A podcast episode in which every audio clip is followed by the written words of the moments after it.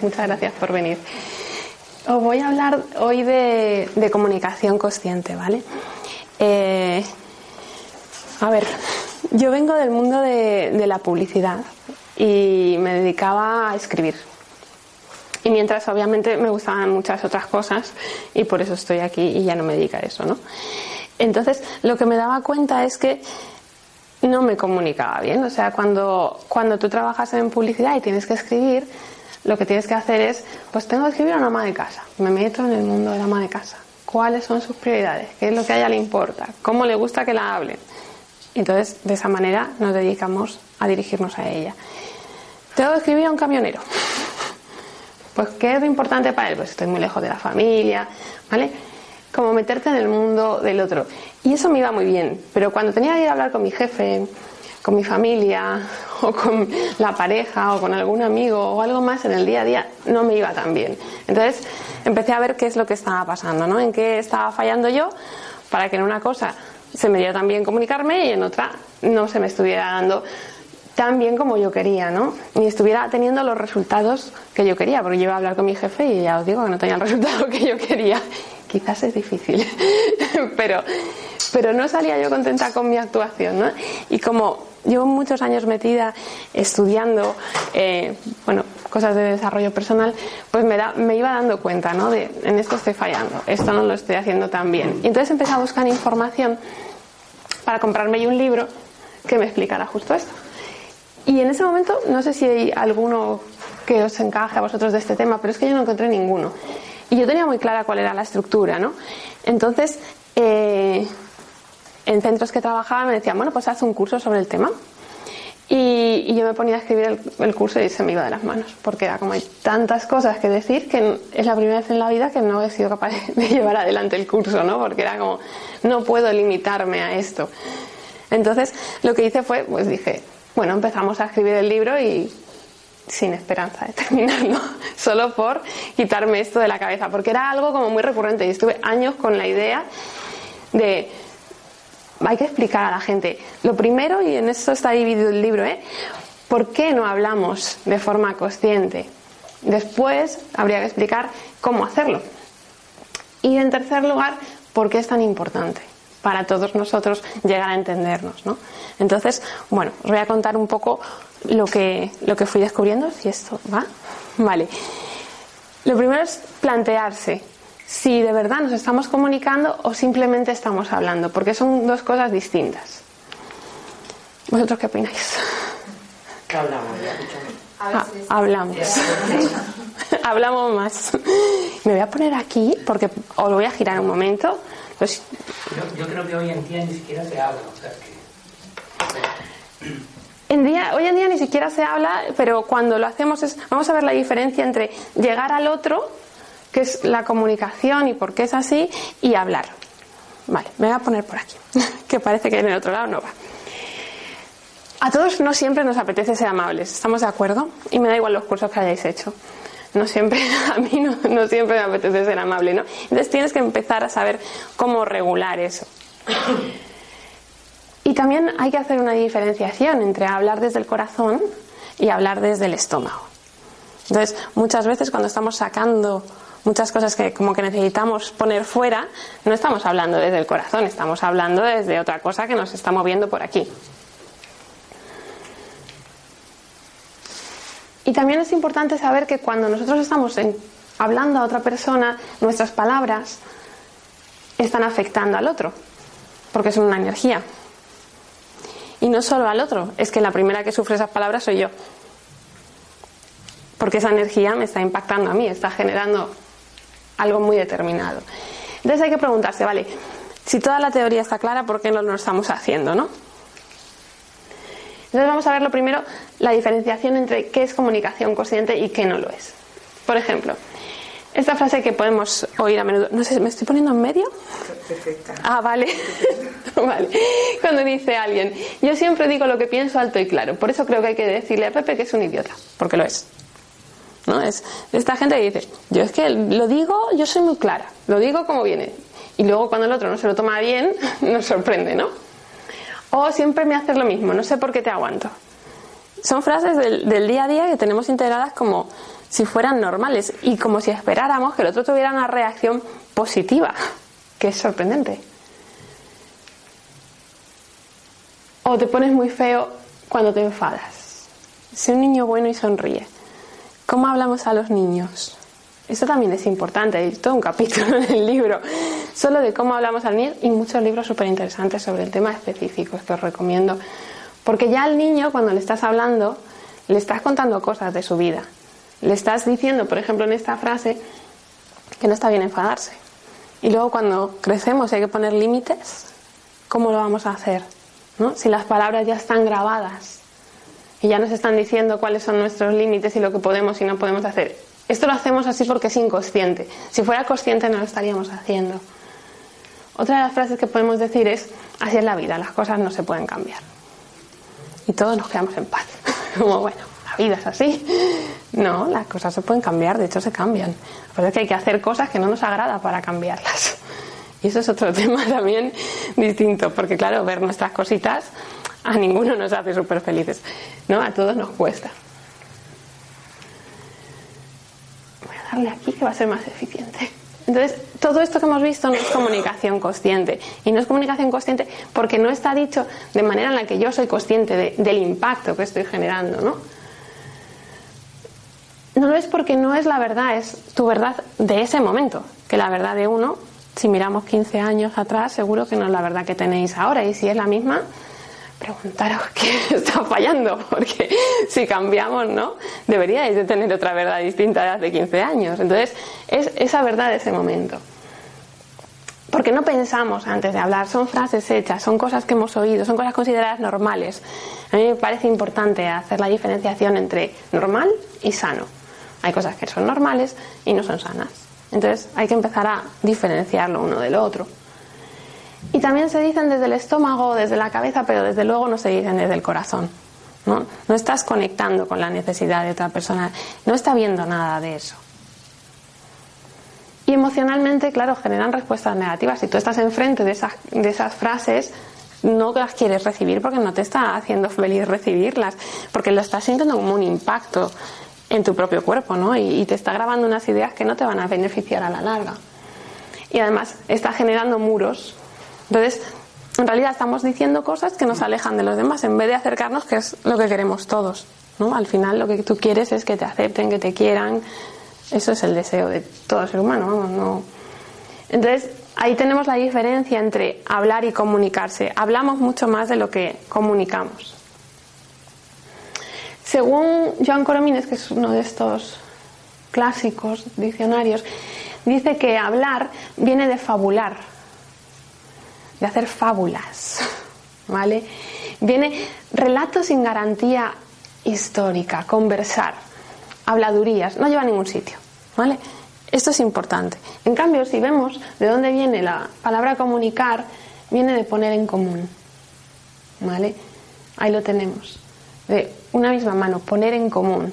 Entonces ya estamos viendo que hay mucha diferencia entre hablar, hacer fábulas, pasar el rato. Vaya la lluvia en Sevilla, oye, esto es hablar.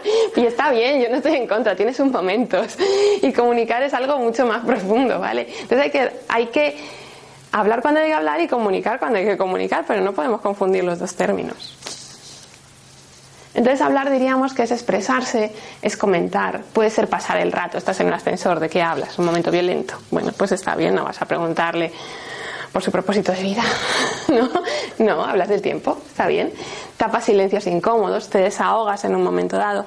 Pero también hay que desahogarse. No siempre va a ser comunicación consciente, ni es bueno que lo sea siempre. También podemos ser absolutamente inconscientes de vez en cuando y está bien, porque tiene consecuencias y entonces apreciamos más lo anterior. O sea, no pasa nada. En cambio, comunicarse ya, según ¿no? lo, lo que definen es, hay un emisor, que transmite un mensaje a un receptor ¿no? en un código común. Lo divertido es que asumimos que el código común, por ejemplo en nuestro caso, es el español. Pero es que tu español no es igual que el mío. Porque yo he crecido en una casa diferente a la tuya y las palabras se decían de diferente manera y con distinta intención. Entonces, asumimos que tenemos un código común y no es así. No tenemos un código común. Yo, mi, mi marido es argentino, hablamos la misma lengua, da igual, no tenemos un código común. A mis amigos peruanos, chilenos, no tenemos un código común. Y me da igual que estemos hablando lo mismo. Pero es que entre esta familia y esa de ahí, aunque seamos todos españoles, tampoco lo tenemos. También produce un impacto. Hay un intercambio y existe una conexión, ¿vale? Entonces, cuando vamos un poquito más allá en la comunicación consciente, además, lo que se hace es poner conciencia en distintos puntos que son importantes. El origen de lo dicho, o sea, ¿por qué estoy diciendo esto? ¿Vale? Sé de dónde viene, con qué conecto yo al decirlo. Me han enseñado esto, ¿vale? Ahí hay una pausa antes de hablar. También es un, sabemos cuál es nuestro estado emocional, ¿no? Miro hacia adentro y digo, quizás no es el momento para hablar ahora que me acaba de hacer esto que me ha sentado fatal. Pero tomo conciencia y entonces tomo una distancia, tomo unas decisiones porque es consciente. No estoy en acción-reacción, ¿vale? Sé el estado emocional del otro. A lo mejor yo estoy súper om, estupendo, súper calmado y el otro está fuera de sí y yo estoy intentando meterle una idea en la cabeza como muy zen y no es el momento para nada, ni de decir determinadas cosas que al otro le puede doler, tampoco es el momento, ¿no? También en la comunicación consciente estamos abiertos. Y esto es súper importante, porque claro, igual que nosotros queremos impactar a los otros, que queremos, porque queremos, el otro puede impactarnos a nosotros. Y esto ya también es un cambio, porque en el momento que tú me impactas a mí, yo tengo que hacer un proceso interno, que cuando hablamos es mucho más cómodo porque no tengo que hacerlo. También estoy pendiente de las consecuencias, es si yo digo esto, ¿a dónde nos va a llevar esto? Entonces, de ahí la conciencia y la intención con la que lo estoy haciendo. ¿No? Esto lo estoy haciendo con esta intención. No es como es lo que me han dicho toda la vida, es lo normal. No, tengo una intención. Carl Jung decía que el encuentro de dos personas es como el contacto de dos sustancias químicas, que si hay una reacción ambas se transforman. Y la idea es que cuando nosotros nos encontramos con el otro, el otro sea capaz de transformarnos a nosotros, pero nosotros también de transformarle a él y que salgamos cambiados de allí. ¿no? Entonces, ah, ¿por qué? Porque ha habido un intercambio, ha habido una puesta en común y además consciente porque nos hemos dado cuenta de todo lo que estaba pasando alrededor. Vamos a ver por qué no nos comunicamos de forma consciente. Lo primero porque nadie nos ha enseñado. Cuando somos pequeños nos enseñan a hablar. Además está muy bien dicho, nos enseñan a hablar. No nos enseñan a comunicarnos. Hablamos.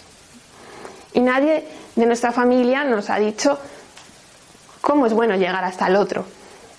Ni en el cole. Ahora ya en el colegio como que empiezan, hay como profesores, hay programas de trabajar las emociones y, y otras cosas que son interesantes, pero pero antes no, y la mayoría de colegios sigue sin haberlo, ¿no? Y nadie nos ha enseñado cómo llegar al otro, de qué manera. Después, suponemos que sabemos. Entonces, ¿para qué voy a aprender a hablar a esta edad? ¿No? Que es que es tontería. Si yo ya hablo desde hace años, sí, pero, pero no llegas al otro.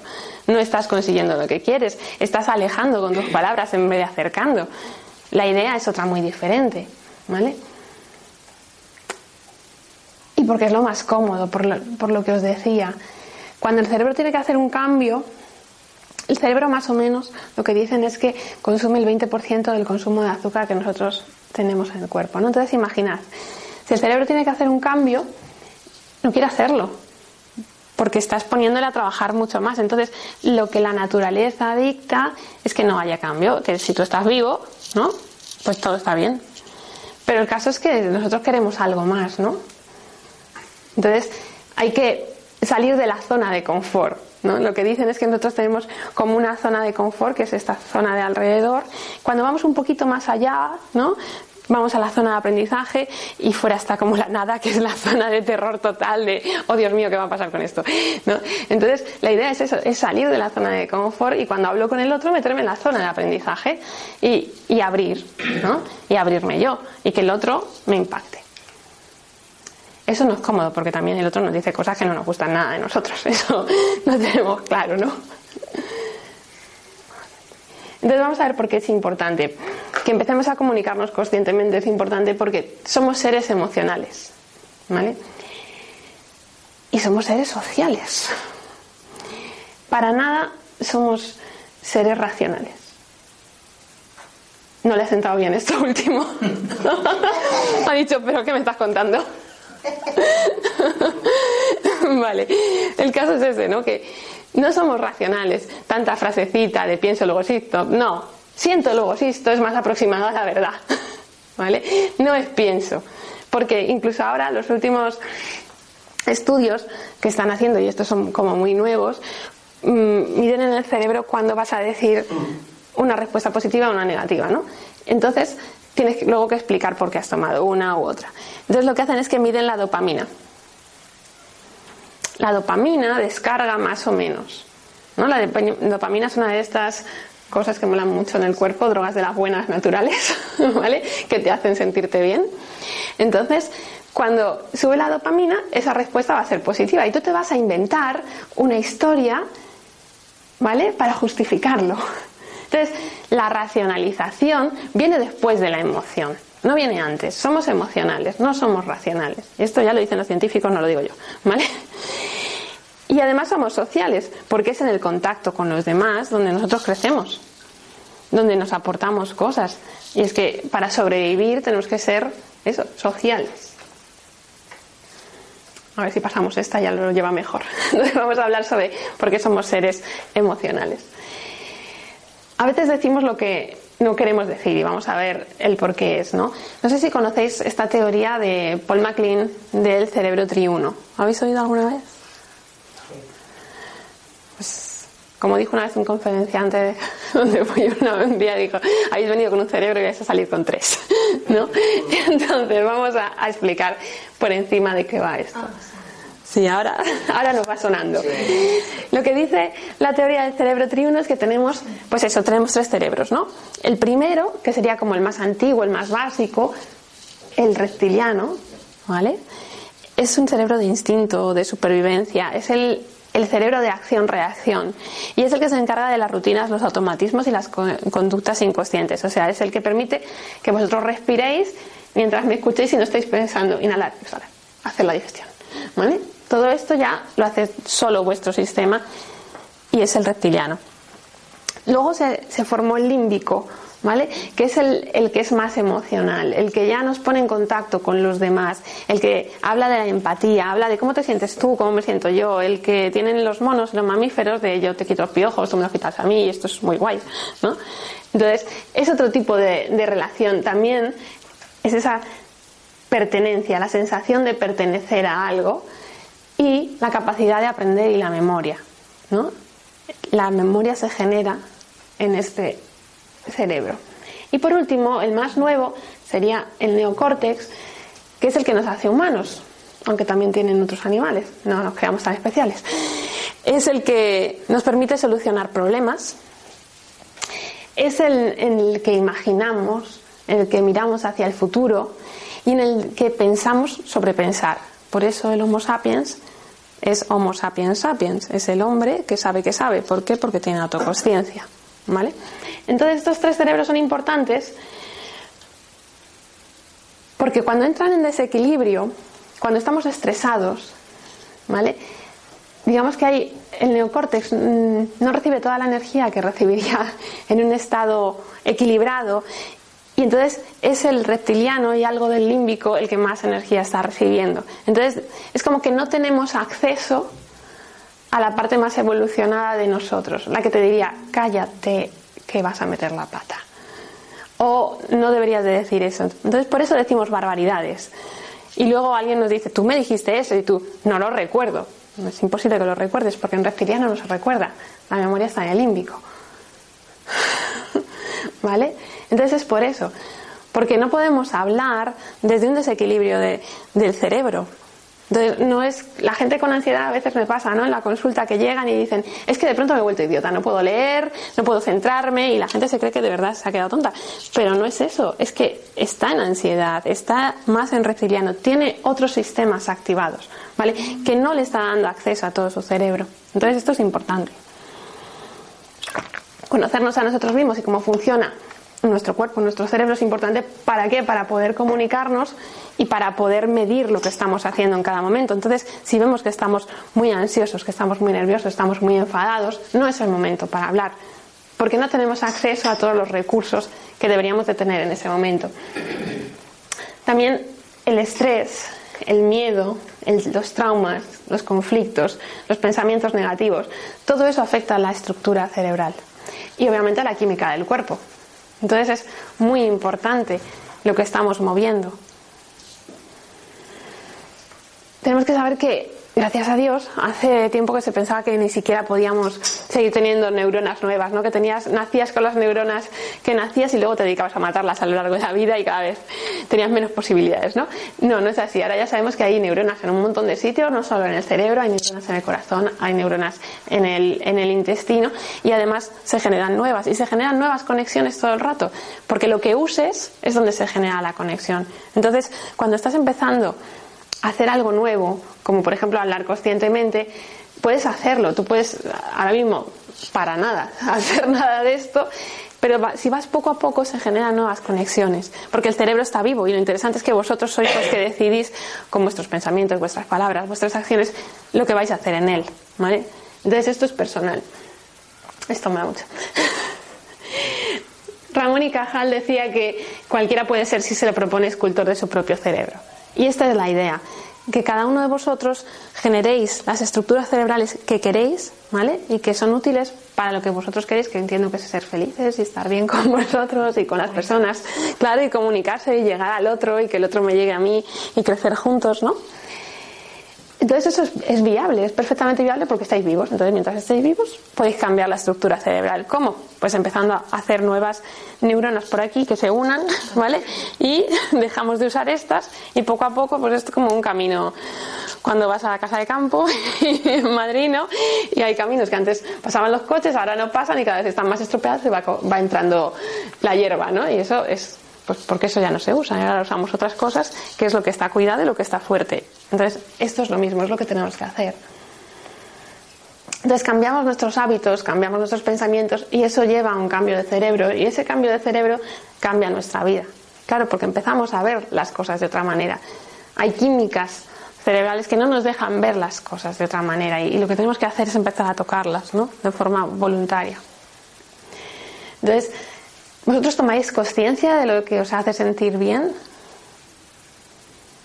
En general. Es como que hay cosas que no llevamos al consciente, ¿no? lo que comemos, ¿nos ha hecho sentir bien o no? Esta interacción con esta persona me ha hecho sentir bien o no? Venir al rincón de Kiko me hace sentir bien o no? ¿Vale? Es, tenemos que tomar conciencia, ¿no? Hacernos conscientes, aprovechar ese cerebro que tenemos de tomar conciencia de nosotros. Escuchar. ¿Escuchamos o estamos pensando lo que vamos a contestar? Y ahora le voy a decir, le voy a decir lo otro, claro, y estás ahí, qué tontería me acaba de decir, tú sonriendo, qué tontería más grande, pero ahora yo te voy a rebatir con esto otro, te tengo que contar esto, que no se me olvide, y no estás escuchando. Yo a veces me dedico a observar a la gente en el autobús, ¿no? Y, y ya va una persona ra, ra, ra, ra, y la otra está ida pero contesta. ¿Por qué? Porque contesta lo que ya. Y dice, no, no, no tiene nada que ver con lo que te estaba contando. Ah, no. claro, no te estaba escuchando, ¿no? Entonces esto es importante. O estar presentes, ¿no? Estar presentes para esa persona en ese momento, dándole atención. Esto ahora lo llama meditación, pero hay muchas formas de meditar. Uy, acabo de tocar el. Perdón. Aristóteles en Ética Anicómaco dice esta frase que me parece increíble, que dice que cualquiera puede ponerse furioso, que eso es fácil, ¿no? ¿Estamos de acuerdo? Los que no sea fácil es algo que tenéis que practicar, pero también es sano, ¿no? Otra cosa es que luego habléis, no habléis, hacedlo solo en casa. Pero estar furioso con la persona correcta, en la intensidad correcta, en el momento correcto, por el motivo correcto y de la forma correcta, eso no es fácil. Y esa es la idea. ¿no? Porque para hacer todo eso, ya lo decía Aristóteles, o sea, no es que yo estoy inventando nada, ¿vale? Ella decía que es que para hacer todo eso tienes que ser consciente, ¿vale? Tienes que saber lo que estás haciendo, tienes que haber llevado al consciente tu conducta anterior y desear generar una nueva. Entonces tendemos a, evaluar, no sé si lo sabéis esto, ¿no? que evaluamos lo que ocurre para que sea coherente con lo que sentimos. Entonces, si alguien dice algo que no nos conviene nada, es que ni lo oímos. Y lo interpretamos a nuestra manera. No, ha querido decir esto. No, no ha querido decir esto. ha querido decir esto otro. Lo que pasa es que esto no te conviene oírlo. ¿Vale? Entonces tenemos lo que también se llama el sistema psíquico de protección. No sé si os ha pasado que vais a veces a una charla o leéis un libro, me da igual.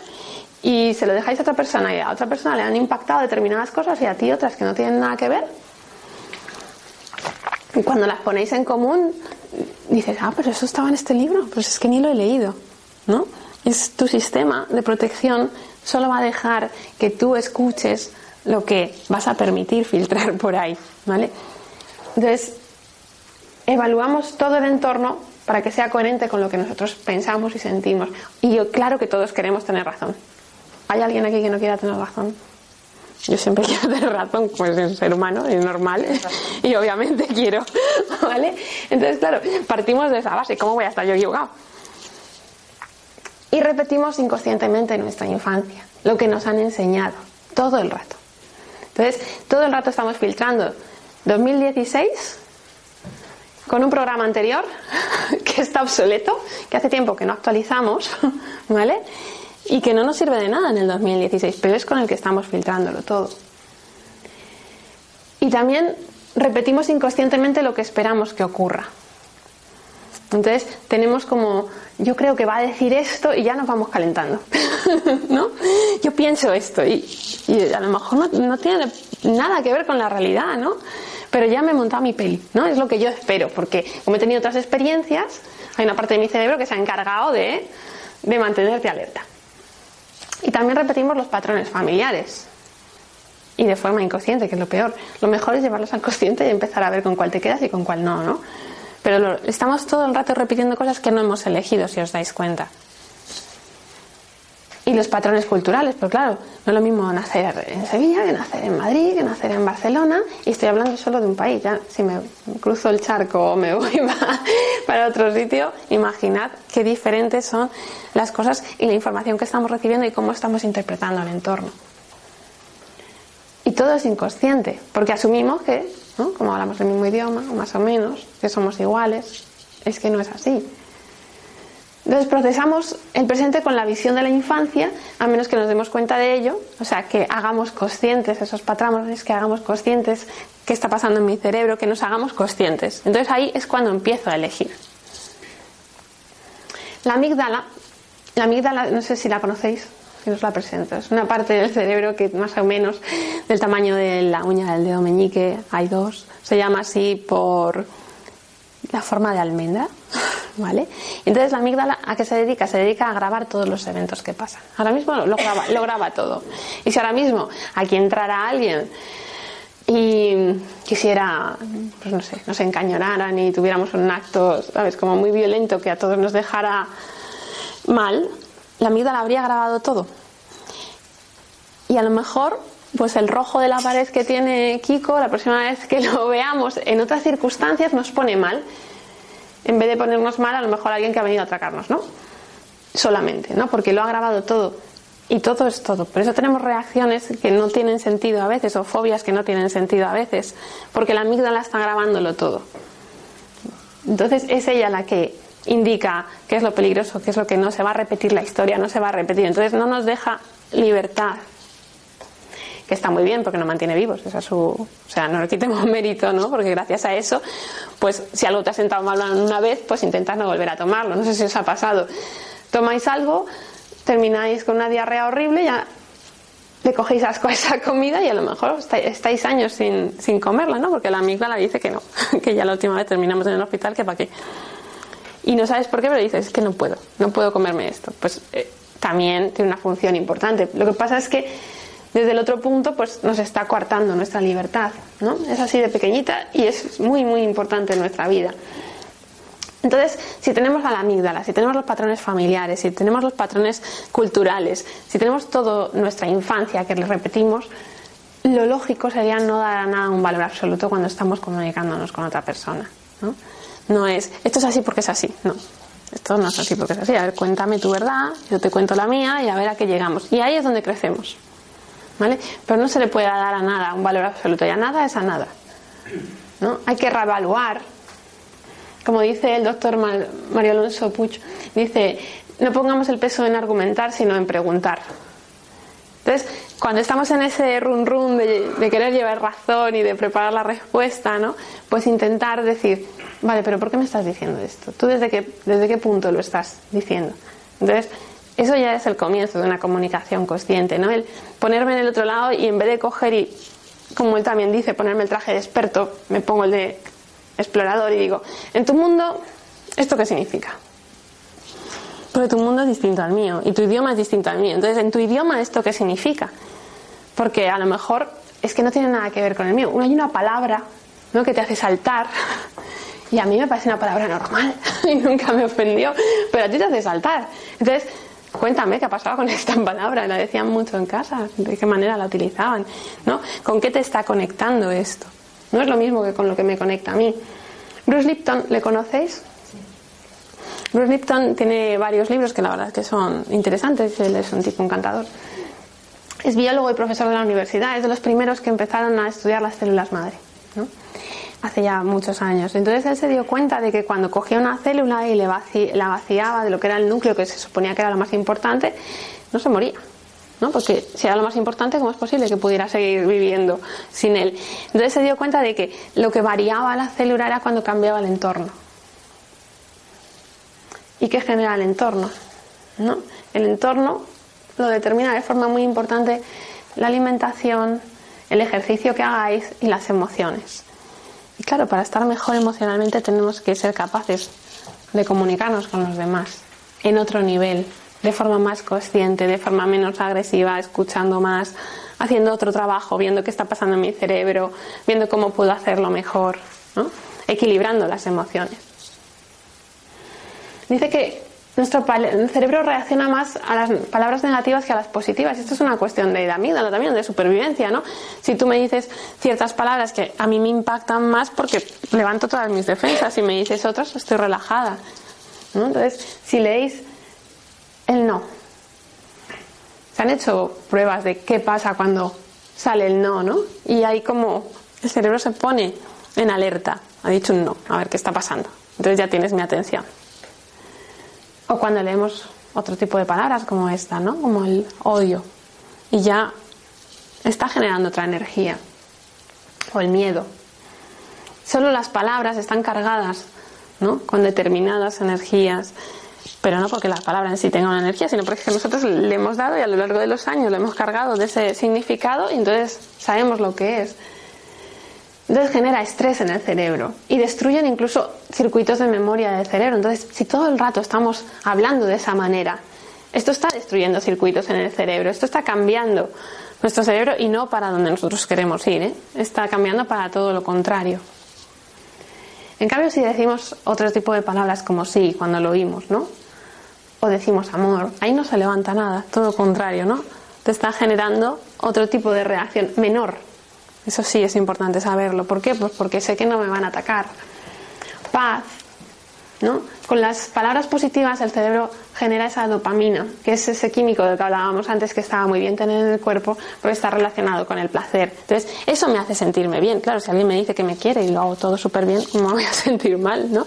Pero en cambio, si me está diciendo otras cosas, obviamente que me está impactando y que está levantando mis defensas. Claro, cuando decíamos las palabras del principio de siempre hacer lo mismo, no sé por qué te aguanto, te voy a cantar las 40, ¿no? Y la gente que las dice, dice, pues no sé por qué no se ha tomado bien. No, pues normal, porque esto está poniendo el cerebro, ¿vale? En estrés. Y, ahí, cuando está ahí, ya no entra nada. La idea es no atacar al resto, sino llegar a una comunicación en otro nivel. La amígdala se encarga de nuestro estado defendido. La ínsula y la cíngula anterior, que son partes del cerebro, son partes que nos ayudan a equilibrarnos y a manifestar la empatía. Lo curioso es que estas mismas partes del cerebro están relacionadas con el lenguaje y están relacionadas con el habla. O sea que cuando estamos hablando de qué partes del cerebro están relacionadas con el habla, también son las que están relacionadas con la empatía y con el poder comunicarnos en otro nivel y con la escucha. Claro, no es solo el decir, sino también el que me digan y el ser capaz de escuchar y estar ahí presente para la otra persona, porque a veces la otra persona solo quiere que la escuchen. Hay veces que eso es como un poco duro, dependiendo de la personalidad que tengamos, ¿no? Es decir, solo quieres que, te escuche, ¿vale? No que diga nada, no que dé ningún consejito de los míos, no, es solamente estar ahí para el otro y a lo mejor le haces así en la mano y dices, bueno, pues ya está, no hay nada más. ¿no? Y eso también es comunicación, y es comunicación consciente.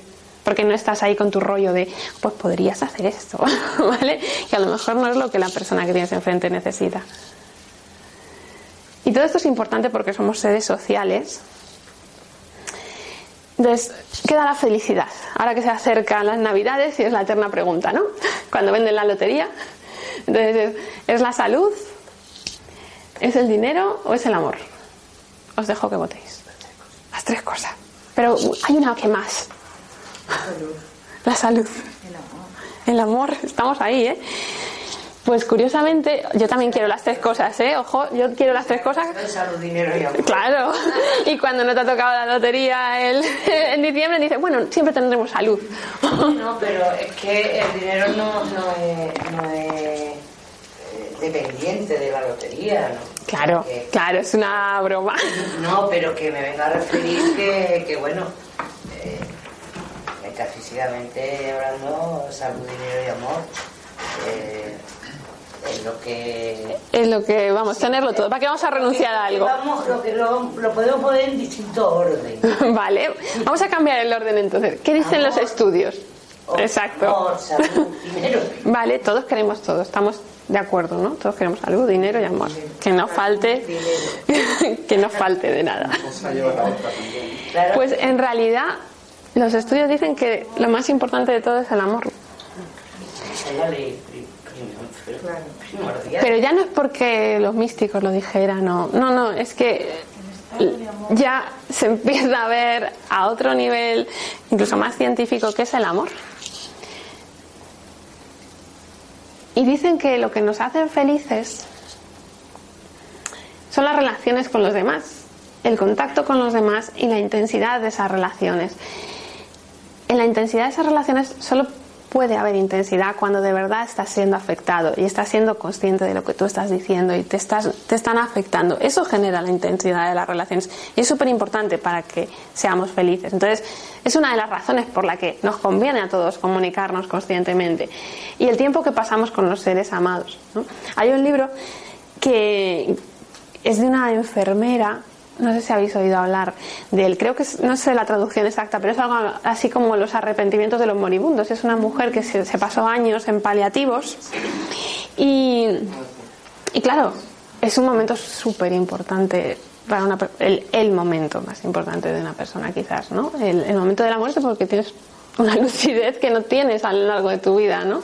Ojalá la tuviéramos. Y entonces, ¿qué dice la gente que le faltó, no? Pues lo que le faltó fue eso, lo que le faltó fue estar más tiempo con los suyos, fue comunicarse, no, no así dicho, ¿no? Pero llegar más, estar más con lo que era de verdad importante y con lo que de verdad le estaba aportando. No era comprarse un Lamborghini, ni llevar el vaquero la última moda, no era nada de eso, ni trabajar no sé cuántas horas para tener tal puesto. No, no era nada de eso, era estar con la gente que, que amaban y les aportaba. Entonces, ¿por qué es todo esto? Pues porque somos seres sociales y porque eso es lo que de verdad nos está llegando y nos está haciendo crecer y, hay mucha gente que no tiene esa salud, ¿no? Y son momentos de crecimiento extremos en ese caso, ¿no? Y cuando entienden de verdad lo que es importante de la vida y que gracias a Dios muchos nos lo dicen. Y eso es de agradecer. Y somos seres emocionales, ¿no? Entonces, ¿Por qué comunicarnos conscientemente? Pues porque somos uno. Lo podemos ver de distintas formas, me da igual, más metafísicas o menos, pero es que al final lo que hace cualquiera me afecta y lo que yo hago también afecta a cualquiera. ¿Quién sabe cómo? ¿No? No lo sabemos. Entonces nos necesitamos para evolucionar. Hablamos mucho de hay que hacer un cambio, pero si no nos entendemos, ¿cómo vamos a cambiar las cosas? Si estamos desde el yo y desde el querer tener razón, no podemos cambiar las cosas. Tenemos que escuchar al otro, tenemos que aprender a equilibrarnos, tenemos que hacer ese trabajo interno, que no mola nada. Hay una parte que es como muy dolorosa, ¿no? Porque tienes que renunciar a tu yo anterior. No sé si os gusta Osho, pero a mí me gustó mucho una frase de Osho que decía que, eh, que alguien que le fuera mal podía suicidarse, pero que bueno, al final eso no llevaba a ningún sitio porque no había un cambio. Que lo que había que hacer era el suicidio diario. Y eso sí que, ¿no? No nos apetece nada, pero era lo necesario, como, vale, esta persona que he sido hasta ahora, vamos a matarla de alguna manera porque hay cosas que no me permiten ser felices de esta estructura que he generado. Entonces, y claro, eso es doloroso, como cualquier muerte es dolorosa, pero es necesario, ¿no? El, aprender a comunicarnos de otra forma también al principio es como no voy a poder hacerlo. ¿Cómo voy a hacer todo esto? Todo? Yo al principio, yo me escribía las cosas. Y esto no me sale solo, para que quede claro. ¿Vale? Yo tengo que respirar, como cualquiera, decir, momento de callarte, Raquel, y entonces me callo. O si tengo que hacer algo que es más importante, incluso me lo escribo, me genero la estructura y, se lo pregunto a mi marido, oye, se me está yendo, Estoy, todavía no me he equilibrado del todo, ¿cómo está esto? Entonces, primero es como empezar a tomárnoslo como algo importante, ¿no? Vamos a empezar, vamos a escribir las cosas que queremos decir, por ejemplo, y vamos a ver cuando las leemos, si nos le dijeran a nosotros, ¿cómo nos vendría? ¿Nos sentaría bien? ¿Nos sentaría mal? ¿Qué nos haría sentir? ¿No? Eso es importante. Y cada vez que hablamos mejor o como nos comunicamos mejor, nos sentimos mejor con nosotros mismos, porque es como, bien, he llegado al otro, ¿no? He llegado con lo que quería decir.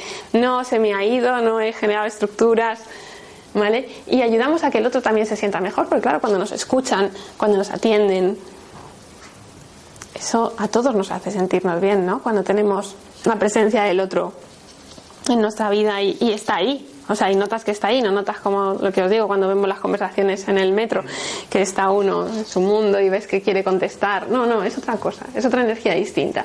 Y la energía de toda la Tierra cambia, porque claro, cada vez que alguien hace un cambio, pues la energía cambia, no a lo mejor como quisiéramos, en la velocidad que querríamos, pero todo es cuestión de empezar a hacer ese cambio en nosotros. Entonces, en el libro pues veréis cómo hay una parte en la que explico por qué no nos comunicamos así, hablamos del cerebro y no solo de qué pasa cuando estamos desequilibrados, sino cómo equilibrarlo. Una de las formas de equilibrarlo es, por ejemplo, yo uso FT, que luego vamos a hablar de ello, ¿no? la técnica de liberación emocional. Entonces, ¿qué hace? Equilibrar las emociones. Si equilibro las emociones, es más fácil que me comunique, no desde la emoción, digamos, pura y dura, sino desde la emoción ya liberada de todo lo que tengo ahí. Veremos por qué decimos a veces las cosas que no queremos. ¿Qué podemos hacer antes de hablar? Un montón de formas de, equilibrarnos, ¿no? De, vale, ¿cómo detecto que no estoy para hablar? ¿Cómo me equilibro para poder hablar? ¿Y cómo estructuro eso, no? Entonces, como incluso criticar, vamos a hablar de los juegos dañinos en los que entramos, de la víctima, de la comunicación en situaciones incómodas. Hay situaciones incomodísimas donde no sabes qué decir, ¿no? ¿Y qué, haces en un funeral? ¿Qué es correcto? ¿No? ¿Qué es correcto cuando alguien ha tenido algo fuerte y qué le dices? Eso te. Porque te está conectando a ti también. Entonces no quieres hacer nada que dañe, pero, pero es que tú ya estás también en la emoción. Entonces, ¿cómo, cómo lo, lo gestionas? ¿Por qué tenemos que aprender a hablar con los niños? ¿Por qué es tan importante hablar con los niños bien? ¿No? Para poder transmitirles todas las posibilidades que tienen y no estar cortándoles y diciéndoles cómo son, cómo es correcto y generándoles cosas que luego van a tener toda una vida para arreglar. Bueno, también es interesante, ¿no? ¿Y por qué hablamos ¿Y por qué tenemos que hablar conscientemente? ¿Por qué es tan importante? ¿no? ¿Por qué es tan importante si nos estamos afectando unos a otros el llegar a hacer cosas juntos y más que competir, pues cooperar y generar una energía diferente? Pues para eso es necesario la comunicación consciente, ¿no? Entonces, bueno, tenéis más información en, la página del libro Comunicación Consciente, ¿vale? Y en la mía, que raquelrus.es, muy fácil. Y aparte de agradeceros haber venido, quiero terminar con un vídeo que es muy divertido. Y si tenéis alguna duda, ahora me lo decís. ¿eh? Esto es un anuncio, es un anuncio de Estados Unidos. No sé si lo leeréis, me voy a quitar de medio para que podáis leerlo y no sé si se oirá. Muy bien.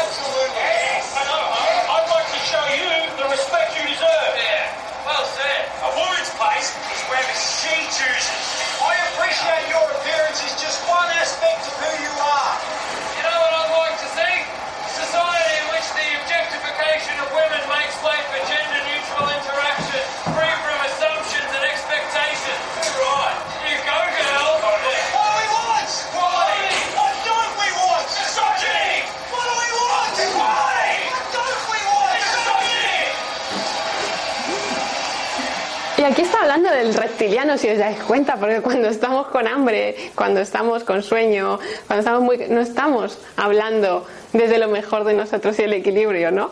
Entonces es muy curioso este anuncio que, que nos habla precisamente de eso, de no es momento para hablar cuando tenéis hambre, ni cuando tenéis sueño, cuando estáis súper cansados, ni súper estresados, ¿no? Y eso me encantó el verlo. Entonces, si tenéis alguna duda, aquí estoy. Sí. ¿Aprendiste a hablar con tu jefe? Sí, con muchos esquemas, no te creas, ¿eh? O sea, no sabes la que montaba yo. Me buscaba mi objetivo. ¿Qué quieres decir? ¿Qué quieres conseguir? Esto, esto lleva su tiempo, ¿eh? yo no voy a quitaros mérito. y me lo, me lo apuntaba, pero me lo apuntaba palabra por palabra. Y luego, a gente que, que no era tan impulsiva y que lo tenía súper claro y era más mayor a lo mejor y tenía más experiencia, le hacía leérselo. Dame tu opinión. ¿No? Y entonces decían, no puedes decirlo, se te está yendo. Vale, ¿cómo lo dirías? Y así fui aprendiendo, y entonces, pero me lo aprendía de memoria, porque si no ya sabía que llegaba y decía cualquier barbaridad que me conozco. y sí, el jefe, a partir de ahí, bueno, pues empezó, empieza a cambiar las relaciones, es muy curioso. Yo al principio del libro os cuento, cuando yo empecé a, pues no, a no entrar en, en acción-reacción, ¿no? Cuando tú me llamas idiota, yo te contesto estúpido y todos están contentos, ¿no? Esta es la acción-reacción. Cuando doy un paso atrás y digo, vale, ¿qué voy a conseguir si te contesto esto? ¿no? Y ahí es cuando tomas conciencia porque tomas una distancia. Me acuerdo que fue en un sitio donde yo empecé a trabajar y, y todo el mundo se, como que se saludaba por el pasillo, ¿no? Muy majetes. Ay, hola, buenas tardes, tal. Y había gente que a mí no me saludaba, que ni me miraba a la cara. Y yo decía, acabo de llegar, no me puedes conocer lo suficiente como para odiarme, entonces no sé qué está pasando. ¿Vale? Y, y claro, yo podría haber puesto mi mejor cara de dignidad y decir, pues si tú no me saludas, yo tampoco te saludo a ti. Y a ver qué tal, ¿no? Y cuando te toque trabajar conmigo, a ver qué pasa. Porque no te lo voy a poner fácil, ¿no? Y entonces ya estamos generando un tipo de relación muy determinado, que muy alejado de la conciencia. Una sonrisa y decir buenos días. Exactamente, entonces no entras en el patrón. Y yo dije, esta, es- cogí un objetivo y dije, esta mujer me va a saludar a mí por mis narices. Y entonces estuve semanas, cada vez que me cruzaba, cogí un objetivo, podía haber cogido cualquier otro, pero había una señora especialmente que me odiaba, se notaba, se notaba ahí que, ¿no?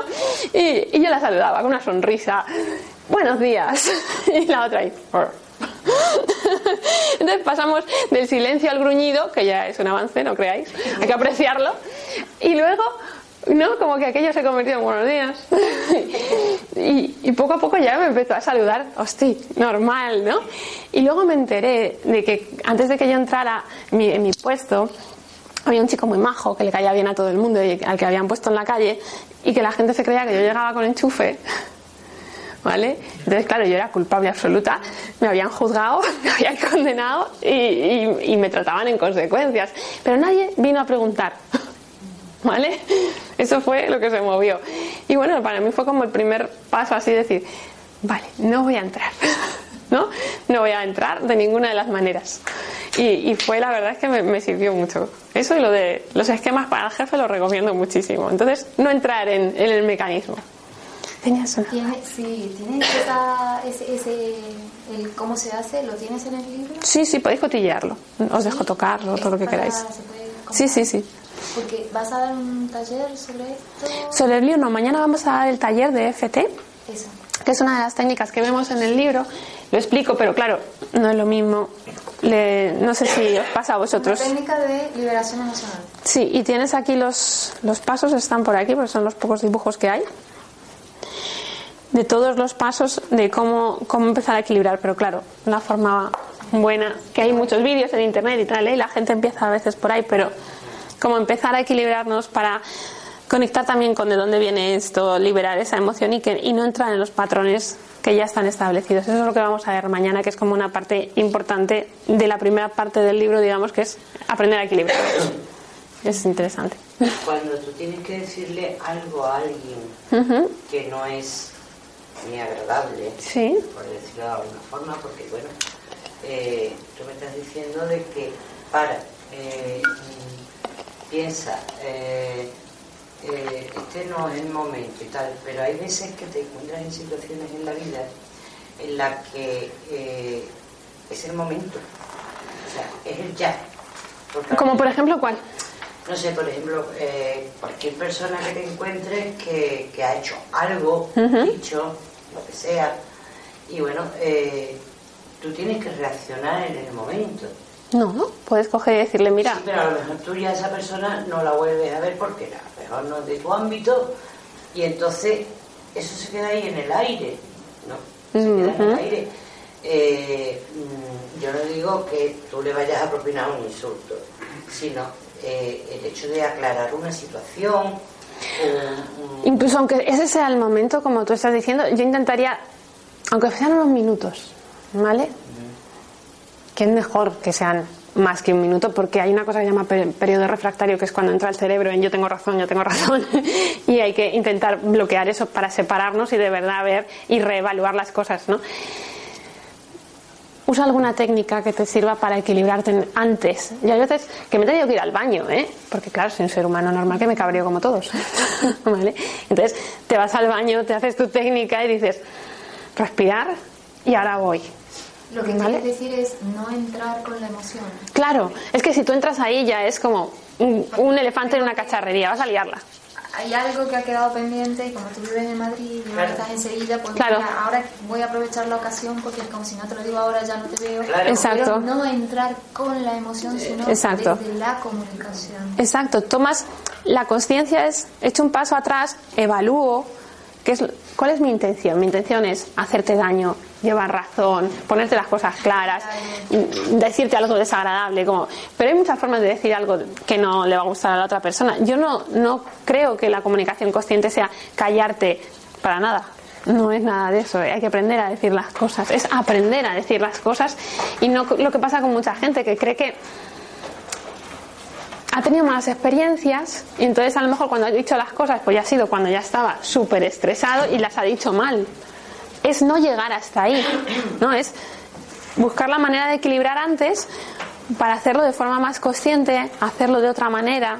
Sí, porque voy- hablo de mí, ¿no? Muchas veces eh, yo ya me daba cuenta de esto y por eso he venido Qué bien. a escucharte. Y me he dado cuenta que bajo alguna etiqueta conveniente como es que yo lo tengo que aclarar, Claro, es que esto se lo tengo que tengo que aclarar, pero que en realidad yo no estaba buscando aclarar nada. Claro, lo que buscas estaba ahí. buscando era tener la razón. es que eso es interesante porque en el momento que te das cuenta ya puedes empezar a separarte de decir, vale, estoy entrando en un mecanismo reactivo. me. Claro, pero, pero es interesante porque ya el hecho de darte cuenta ya es el primer paso. Y también me he dado cuenta que la, la alimentación, bueno, es que yo hago alimentación consciente. Claro. Influye.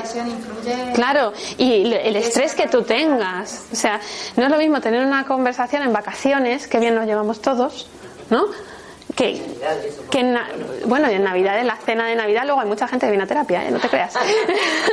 te tomes ahí. claro.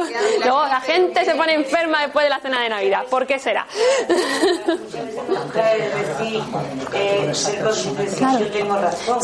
Sí, pero. Quieres decirle Exacto. que lo reciba, que te sepa contestar igualmente. ¿no? No esperes que te sepa contestar igualmente. No, no, no. El otro puede quitar el y a la suelta lo que tú quieras, que Claro. te lo que llegado. Sí, pero también, también es importante saber que, que tú aprendas a comunicarte conscientemente no quiere decir que el otro sepa. Sí, bueno. ¿Vale? Sí. Vamos a, a cerrar aquí y ahora os cuento más cositas. ¿Vale?